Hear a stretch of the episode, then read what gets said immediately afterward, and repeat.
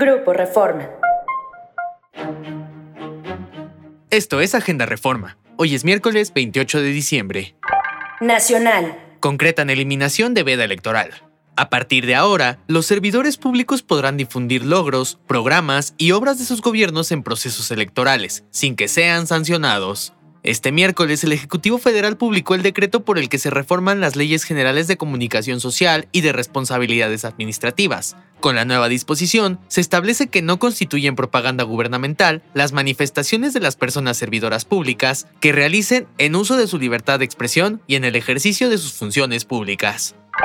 Desconocen en Morena de Coahuila designación de Guadiana. Partido por la mitad, el Consejo Estatal de Morena desconoció las encuestas del Consejo Nacional de Elecciones de Morena, que postularon a Armando Guadiana como coordinador de los comités de defensa de la Cuarta Transformación, antesala del candidato a la gubernatura de Coahuila. Con base en los estatutos de Morena, consejeros afines al subsecretario de Seguridad Pública Federal, Ricardo Mejía Verdeja, afirman que Morena debió crear una comisión estatal de elecciones que participara en el proceso que designó a Armando Guadiana y por lo tanto el proceso liderado por el Comité Ejecutivo Nacional de Morena carecería de validez y debería repetirse.